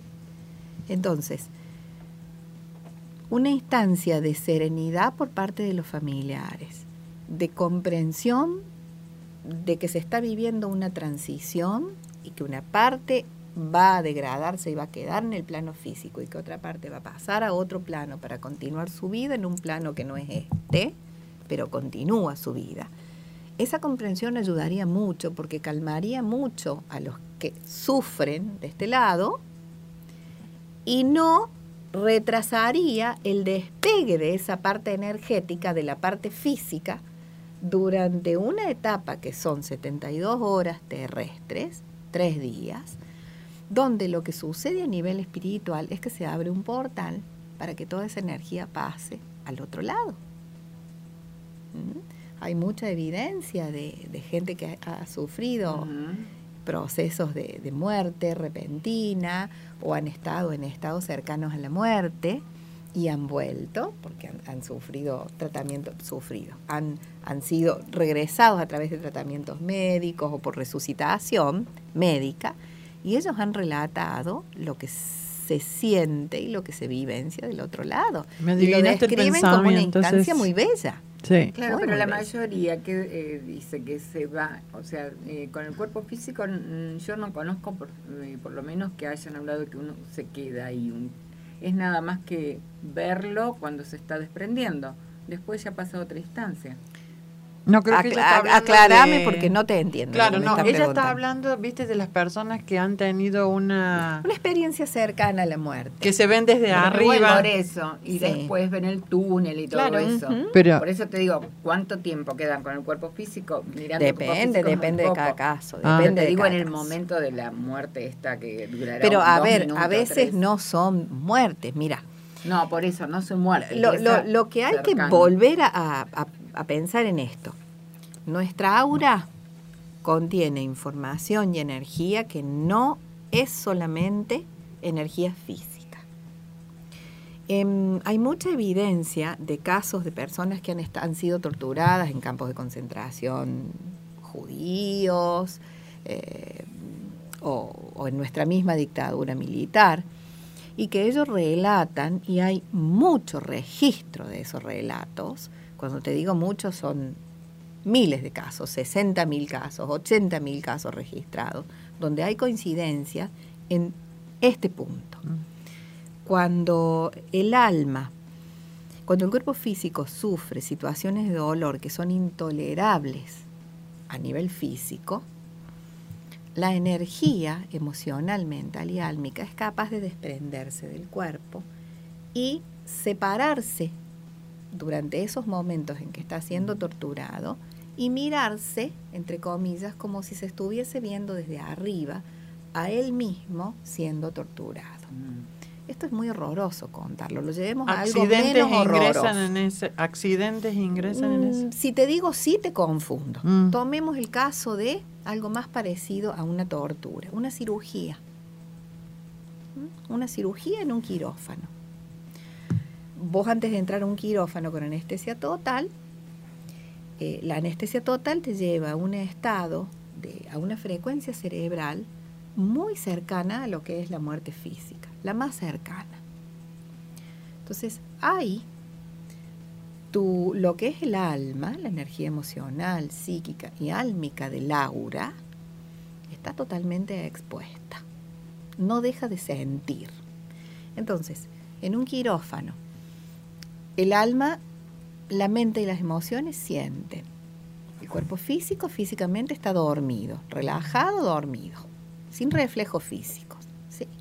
Pero la otra parte energética está percibiendo todo.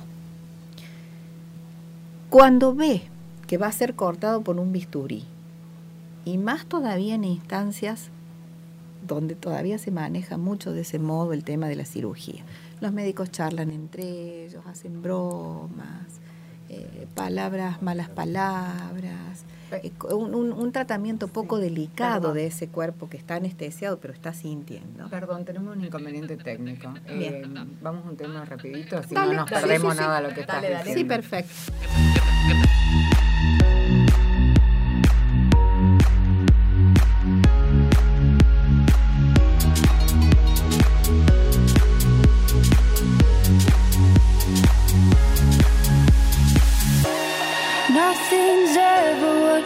Expect, but they keep asking where we're going next. All we're chasing is the sunset. Got my mind on you. Doesn't matter where we are, are, are, are. Doesn't matter where we are, are, are. Doesn't matter, no. If there's a moment when it's perfect, we'll carve our names as the sun goes down. Hey, as the sun goes down. Hey, as the sun goes down.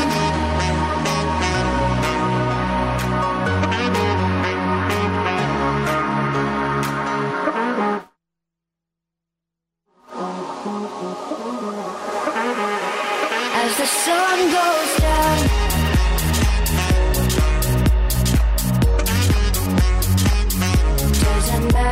very hard. Ah, ah, ah.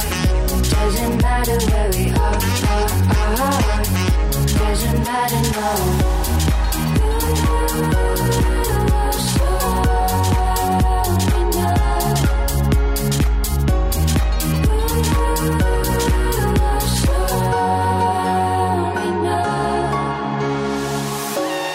Nothing's ever what we expect but they keep asking where we go.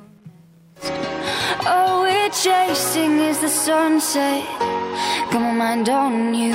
Doesn't matter where we are, are, are, are. Doesn't matter where we are, are, are. Doesn't matter, no. If there's a moment We'll carve our names as the sun goes down.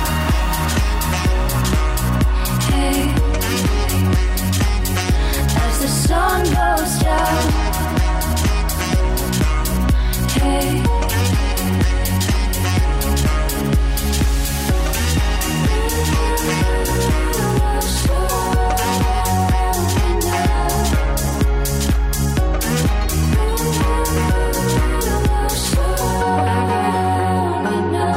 As the sun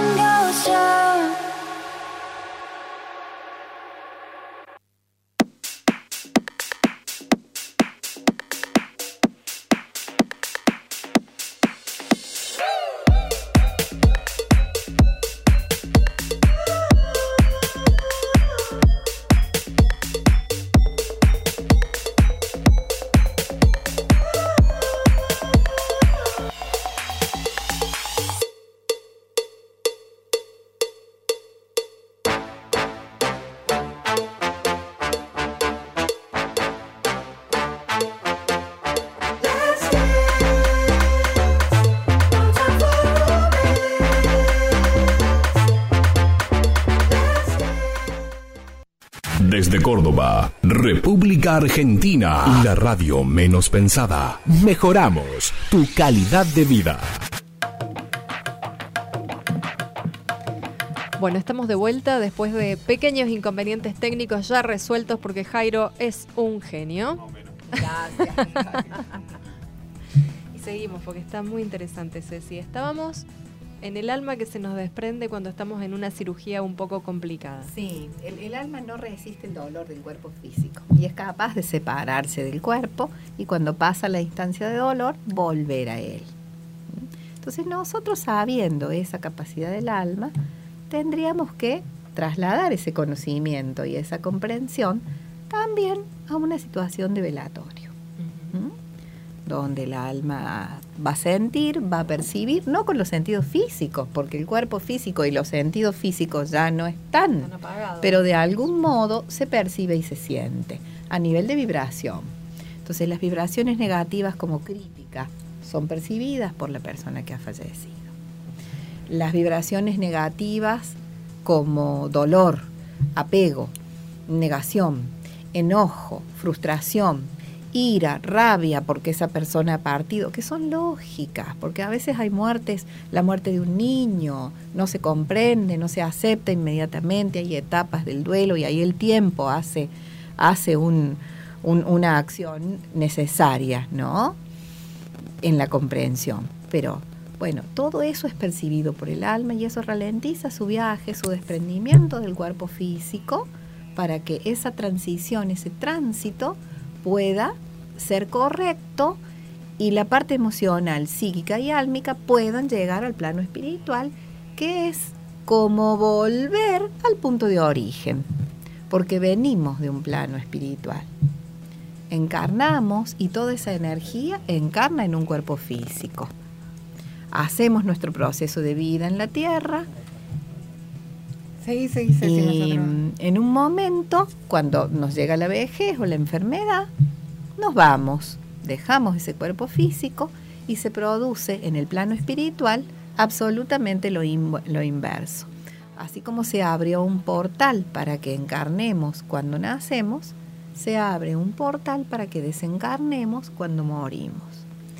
Y hay cosas muy llamativas, como por ejemplo los tiempos terrestres. Nueve meses tardamos en encarnar. Nueve meses tardamos en desencarnar. Entonces cuando uno escucha estas cosas, decís, caramba, ¿cuánto me falta entender y cuánto me falta dejar de temer? Y el dejar de temer tiene que ver con la información. ¿No? Eso, Y con, básicamente. y con respecto a lo que te preguntaba Nori de la cremación. ¿qué No es es? recomendable. Mm, lo que se sabe técnicamente es que el cuerpo físico y la capa etérica, que son los que quedan en este plano, lo que, lo que termina desapareciendo, reintegrándose a la tierra y muriendo en el sentido físico, eh, necesita tres días, 72 horas terrestres para terminar de apagarse. Hay evidencia médica de eso, se ha trabajado so- sobre cuerpos en morgues y se ha ido fotografiando la energía con cámaras Kirlian para ver hasta cuándo eso se mantenía vigente, despierto, y cuándo ya se apagaba definitivamente. Y son tres días. Eso se ha constatado. Porque, tiene en- como reflejos el cuerpo Sí, físico. sí. Ujú. Reflejos de cosas que percibe, la parte psíquica y emocional que se reflejan en la primera capa. ¿Mm? Eso se ha constatado en realidad en Occidente. En Buenos Aires se han hecho los estudios. Sí. Y está, está registrado y documentado en un libro que si quieren después, si alguien pregunta, les paso el nombre. Hay fotografías y todo. Los dos autores son médicos argentinos. Y eso se ha hecho y son casos reales, registros reales. Pero ellos lo que hicieron es constatar algo que los orientales saben desde hace miles de años.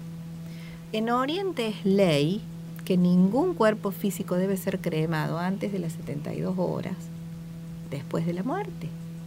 Es ley, se sabe. Claro, tienen toda una preparación institucional mm, para soportar una el cuerpo muerto, congelado, guardado, conservado como corresponde 72 horas después de la muerte. En Argentina no hay eso. ¿A dónde pones un cuerpo? 72 horas Mm. hasta que pueda ser cremado siguiendo tu creencia oriental o siguiendo este nuevo conocimiento que ahora adquirís. No tenés forma. pero se lo ponen en los depósitos, creo, en ¿A el dónde? cementerio. No hay, No. no hay. No, No, son masivos ni son el accesibles, claro. de- del velatorio cada Si vez más tenés, si tenés la suerte de morir en un hospital público como el Hospital Clínica, ahí tenés cámaras de refrigeración para conservar cuerpos. Pero las morgues no conservan cuerpos de, de personas que mueren diariamente, mueren cientos de personas diariamente. No, no tenemos estructura en Argentina. No Para tenemos esperar esa- para esperar para pasar el 72 limpio, horas. ¿no? Para esperar 72 horas para Claro, después cremar. Claro, Si no, lo conveniente es tierra. tierra. O Con, con- con las posibilidades que tenemos hoy, actualmente en Córdoba, en Argentina, en estos países de Sudamérica, eh, lo ideal sería enterrar, enterramiento en tierra, y luego a los días, después de que hayan pasado las 72 horas, una semana después, 10 días después, depende de lo que se pueda, recién pasar a cremación. Eso sería lo más correcto de acuerdo a esta teoría que los orientales conocen también. Pero acá digamos que empiezan a tallar factores económicos. Por porque, supuesto. eh, suponete que tuvieras que hacer eso, sería carísimo el enterrar, el Por exhumar y después el Por cremar. supuesto. No sé si exhumar, exhumar es una instancia ya donde hay, hay, hay- es una instancia judicial, pero, pero sí, el enterrar, desenterrar y cremar. Sí, no sé qué costo tiene, pero supongo que elevadísimo. ¿Mm?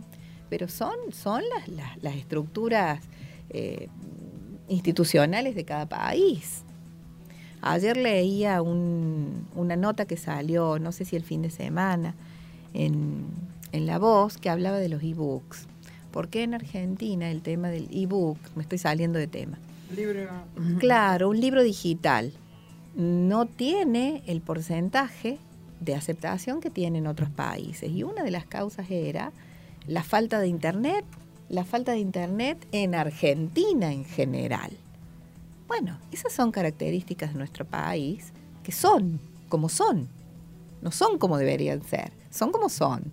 Bueno, en este tema pasa algo similar. Perdóname, Ceci, ¿no? ¿Se Acá me preguntan, ¿qué, Sí. com- eh, qué es, se recomienda más? ¿Tierra o, o a veces que están como en Los lo- nichos. en los nichos, así o en los panteones? ¿Hay tierra, diferencia? tierra sin duda, pero a ver, volvemos a entrar en un tema delicado, porque es absolutamente antiecológica la forma de enterramiento que tenemos en nuestro país, como en muchos otros países, ¿no? En un sistema de nichos, vos tenés apilados uno encima de otro, cajones que se degradan con los ácidos del cuerpo, y eso en algún momento va contaminando las napas de la tierra. Eso no se tiene en cuenta. Una mirada ecológica en este país acerca de los sistemas de enterramiento no existe. Directamente no existe. El sistema de nichos es altamente contaminante.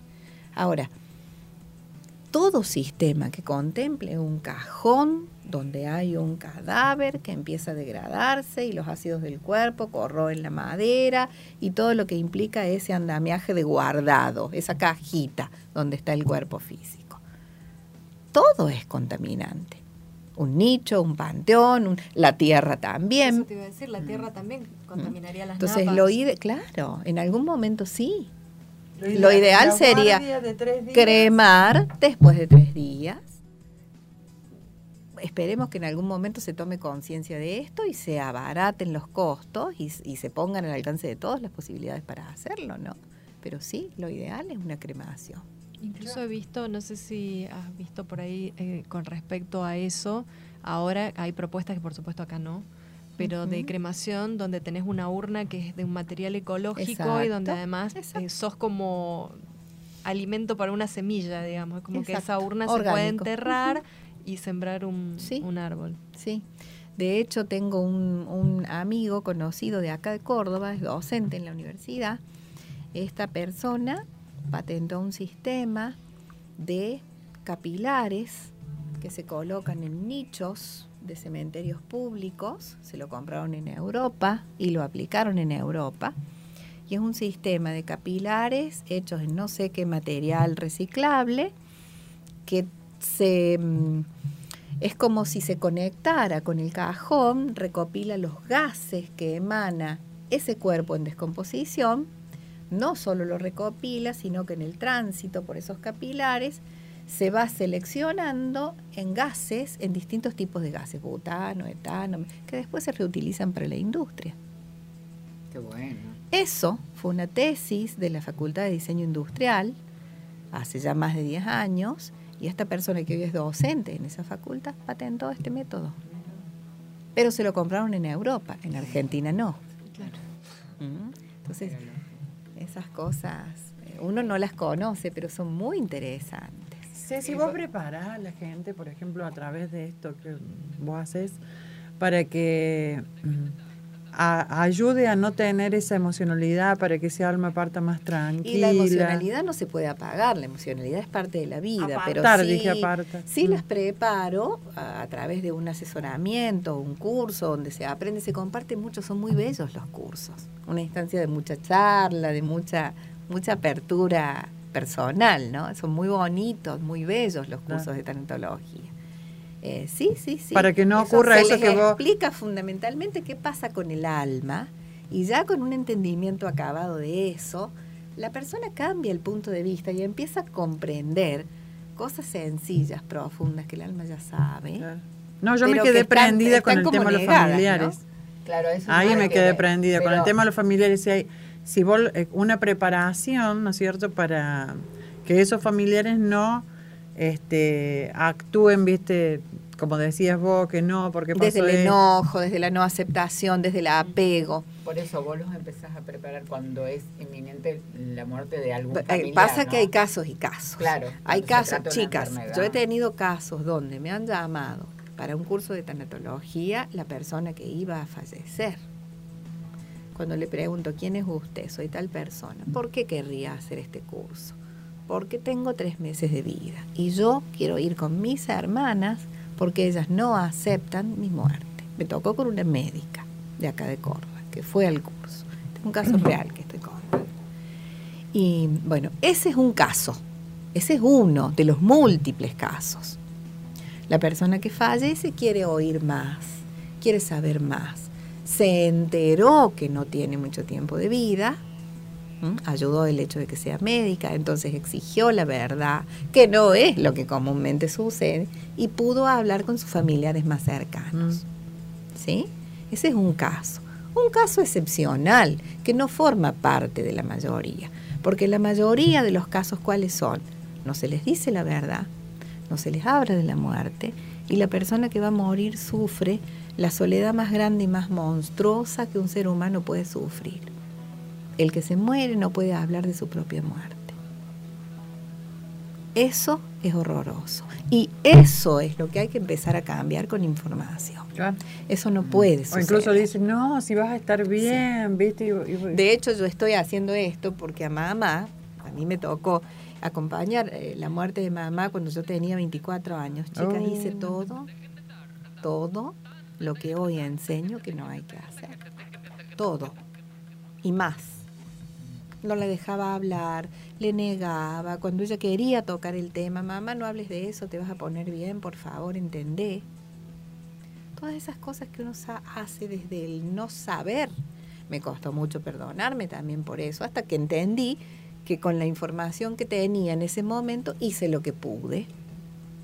Entonces, a las que les ha pasado cosas similares y hoy tienen otra visión, bueno, les digo, entiendan, perdónense, porque uno hace lo que puede con la información que tiene en ese momento.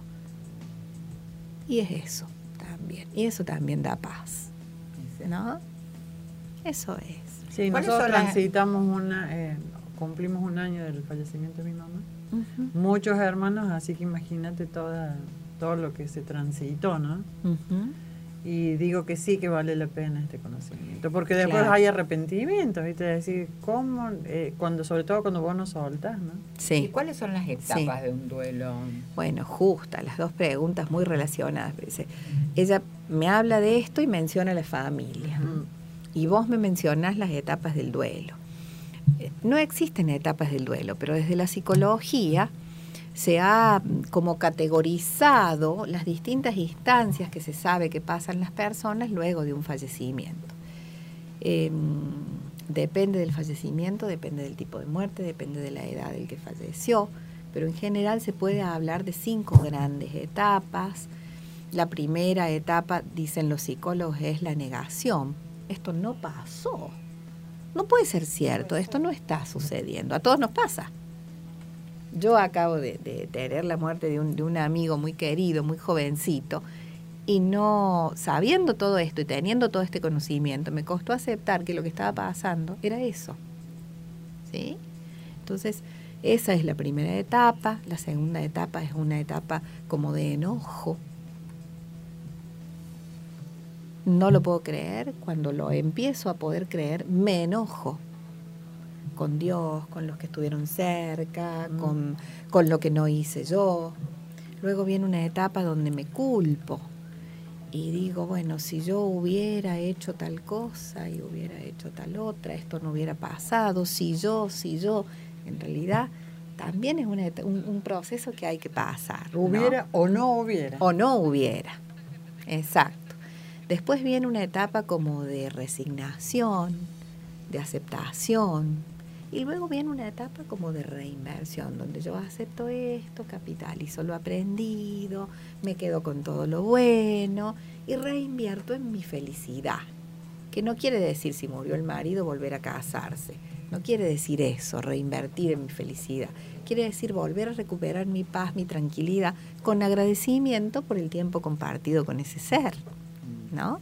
No sé Ahora, qué opinas vos, cuando vos dijiste, déjame volver acá porque esto es re importante. Mira, cuando dijiste recién la familia, estamos a un año del fallecimiento de mamá. Bueno, cada miembro de la familia vive este proceso del duelo a su tiempo.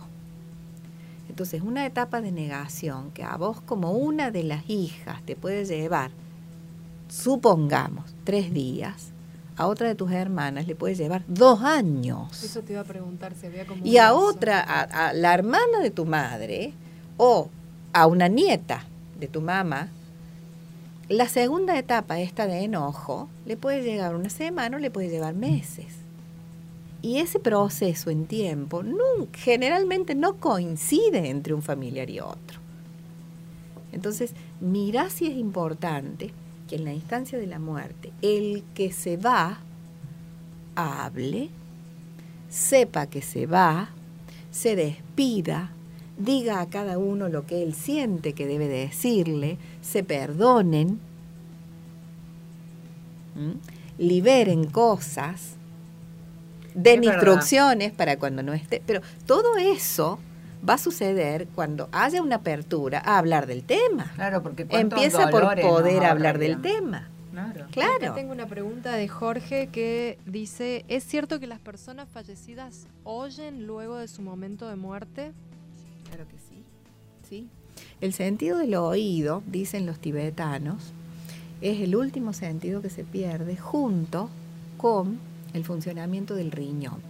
Los dos órganos que más horas permanecen vivos después de la muerte física, cuando ya se produjo la muerte física clínica, son el oído y el riñón. Y el oído puede permanecer activo hasta 13 días después de la muerte física. 13 días. 13 días después de la muerte física. Por eso los tibetanos, los orientales, oran, le hablan a la persona que falleció, le relatan cómo va a ser su camino, cuáles son las etapas de ese viaje, de esa transición que él está pasando, con la certeza de que son escuchados.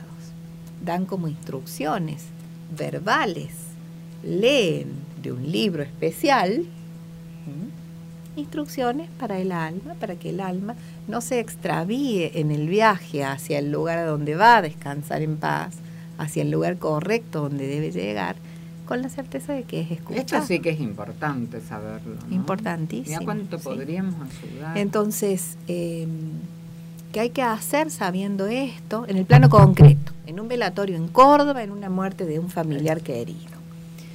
Ir, acercarse al cuerpo de la persona. Si estamos en el velatorio, acercarse al cajón. Si ha fallecido en casa, acercarse a la persona. Si estamos en el hospital, porque estamos acompañando a un papá que ha fallecido, un abuelito, acercarse a ese cuerpo físico que ya ha fallecido, porque todo lo demás está despiertísimo y sintiendo todo, percibiendo todo, y decirle, querido papá, lo que te ha pasado es que has fallecido. Tu cuerpo físico ha fallecido. Y estamos en tu velatorio, el hospital, donde sea que esté. Decirle la verdad. Lo que te ha pasado es que has fallecido y estamos en tu velatorio. Yo hago mucho esto en velatorios de amigas, conocidos que me llaman y me piden que haga esto. Entonces voy, me acerco al cajón, como si estuviera rezando y en voz, no puedo decirlo en, voz tan alta porque asusto, porque no hay conocimiento, porque puedo llegar a molestar a otro familiar, pero lo digo despacito, aunque sea con este tono, pero que la voz salga. Que sea no en voz alta, pero que salga el sonido de mi voz, porque eso es lo que va a percibir el oído de la persona fallecida. Y decirle, lo que te ha sucedido es que tu cuerpo físico ha fallecido. Y estamos en tu velatorio y acá está toda tu familia acompañándote. Busca la luz. Hay una puerta que se abre por donde debe pasar el alma. Busca la luz y subí. No te demores, no te detengas. Perdona todo lo que puedas perdonar con frases simples, frases sencillas, porque el nivel de comprensión está muy limitado. Todavía el alma está asustada, está confusa, no sabe qué pasa. Entonces las palabras deben ser, deben ser simples, las frases cortitas, sencillas. Lo que te ha pasado es que estamos, has fallecido y estamos en, y se le dice. Y ahora tenés que buscar una luz. Busca la luz y subí por esa luz. Es muy agradable, vas a ir a un lugar de paz, no tengas miedo. No mires atrás, no te distraigas. Busca la luz y subí. Esas son las palabras que hay que decir y con eso se ayuda un montón. Porque el alma al comprender que ha fallecido sabe lo que tiene que hacer. Hay que dar instrucciones con amor, con respeto, con palabras simples, frases cortitas. Fíjense que en, la antigüedad, eh, lo habrán vivido a eso ustedes. En las casas donde había un fallecido, la gente se velaba en las casas, el Sí. mejor lugar donde se puede velar. Ahora ya no se vela en las casas. Y se cubrían los espejos y las superficies espejadas Sí, porque todo lo que reflejara. Porque el alma al desprenderse del cuerpo podía verse reflejada en una superficie, en un espejo, en una cacerola que brillara. Y eso que brilla o, o espeja lo distrae de hacer lo que él debe hacer, que es buscar la luz y subir por ahí y terminar su viaje, o iniciar su viaje, porque en realidad es un, en realidad es un viaje de nueve meses. Tenemos ¿no? preguntas, Ceci. Dale. Por Y acá poco Lorena, tiempo. Y poco tiempo. Por acá Lorena dice, ¿qué pasa con el alma de un suicida? ¿Y qué pasa si se tiene un accidente en la calle? Y Jorge pide qué material hay para leer, accesible, para saber un poco más de esto de cómo despedir a un difunto. Me dicen acá que haga el curso, que haga el curso, Jorge. Venga, yo Jorge, le voy a dar invitamos dentro del curso un- un- una carilla entera llena de bibliografía con más de 20 títulos recomendables. Pero una de las cosas más amenas y, y confiables, con datos médicos y que está narrado en forma de biografía y es como una novela, es muy entretenida para leer, muy informativa y con datos técnicos, serios. Se llama La Rueda de la Vida de Elizabeth Kubler-Ross, que es una psiquiatra, una médica psiquiatra, que ha sido declarada la madre de la tanatología y es médica honoris causa en más de 80 países. Y ella habla de la instancia de muerte de una manera muy hermosa y muy científica. Y te compara la visión occidental y la visión oriental de la muerte. Ella fue una de las personas que más registro médico dejó acerca de los últimos momentos de los moribundos. Tiene muchos libros, pero te recomendaría, tiene varios, no muchos, algunos, no más de cinco. Eh, pero mm, te recomendaría empezar con algo de ella, es muy seria y te va, te va a encantar. Se llama Elizabeth Kubler con dos puntitos arriba de la U, Ross con doble S. La rueda de la vida. Se ¿Cuál era la consigue fácilmente en las librerías. ¿Qué pasa con el alma de un suicida y qué pasa si alguien tiene un accidente en la calle? tenemos un minuto. Ay. Rapidísimo. Bueno, el alma de un suicida, eh, el suicidio es un tema muy difícil dentro de la tanatología, es toda una rama, porque ahí se altera el tiempo de muerte y el suicida toma una decisión que no tiene derecho a tomar, que es decidir cuándo muere. Esa es una potestad que ningún ser humano tiene sobre su propia vida, decidir cuándo muere. Así como no decide cuándo nace, tampoco decide cuándo muere. Altera el tiempo físico, el portal no se abre y es muy difícil elevar el alma de un suicida, porque no hay puerta hacia el plano espiritual. Entonces, a través de una novena se pueden abrir puertas espirituales para que eso suceda y el alma pueda descansar en paz. Hay que hacer un trabajito espiritual. Una novena es una herramienta práctica, conocida y confiable. Esa es una forma. Y en el caso de un accidente en la calle, eh, El alma está muy confundida, no entiende qué pasó. Un accidente en la calle es una muerte repentina. A eso se refiere, porque no es lo mismo una instancia de muerte donde la persona sabe que se muere, se prepara, se habla con la familia. Eso es muy distinto a que vayas por una vereda, te caiga un ladrillo en la cabeza de un décimo piso y mueras. Ahí la persona no tiene tiempo de darse cuenta, el alma no tiene tiempo de darse cuenta que sucedió. Entonces, con más razón ahí, cuando estamos frente al cuerpo, los familiares tienen que saber esto, a noticiar a la persona cuyo cuerpo físico ha fallecido de que lo que ha pasado es eso, sin miedo, con confianza, con respeto y con palabras simples. Lo que te ha pasado es que tu cuerpo físico ha fallecido y ahora estamos en aquí. bien. Busca Bueno, la luz y todas las instrucciones de las que hablé antes. Es un tema para hablar cinco Sí. programas. Sí, yo creo que sí, eso te iba a decir. Esto da para, para seguir, para continuar, pero, pero, vos, como vas a seguir viniendo, te vamos a exprimir. Ojalá haya gente que pregunte y gente que les sirva fundamentalmente. Bueno, nos pueden seguir eh, dejando preguntas en las redes eh, o a través del WhatsApp de la radio que las, te las vamos a, a transmitir para brindarles gusto. la respuesta a través de las redes, la radio menos pensada, así nos encuentran tanto en Facebook como en Instagram, por donde pasa la vida, es nuestro fanpage en Facebook. Y por donde pasa la vida, ok, así nos encuentran en Instagram. Ahora, momento de despedirnos, se termina este jueves. Muchísimas gracias Ceci, la verdad que maravillosa tu forma de encarar esto, por ahí es como un Es un tema, tema áspero, pero- difícil, Tema, pero pero yo trataba de hacerlo no confuso al principio, pero hay que explicar mucho. Claro. Es difícil, sí. pero de todas formas fue hermoso. Qué bueno. Disipamos decir las dudas de Becker. Vuelve el polvo al polvo, vuela el alma al cielo. Todo es vil materia, podredumbre, Claro cielo. que no. Bien. Becker, escucha. Claro. Pa' vos, Becker. Bueno, él preguntaba. Claro. Las preguntas abren, Él ¿no? sí, Las respuestas sí. cierran. Hoy, eh, hoy tenemos por lo menos algo para decirle, Gustavo. Así es. Bueno, será hasta el próximo jueves. Buenas noches. Nos despedimos. Los esperamos el próximo jueves a las 20 horas. Recuerden que el sábado pueden ver el estreno en nuestro canal de YouTube del programa y el viernes también pueden verlo en Canal 2, Carlos Paz, 19.30 horas. Será hasta el próximo jueves. El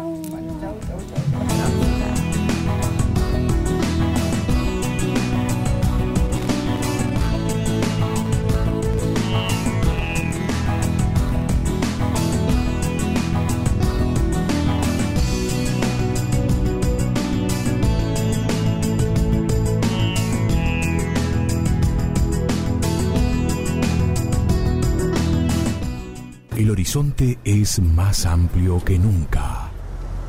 Calentamos tus ideas, refrescando tu mente en la radio menos pensada. Frecuencia online. Desde Córdoba, República Argentina.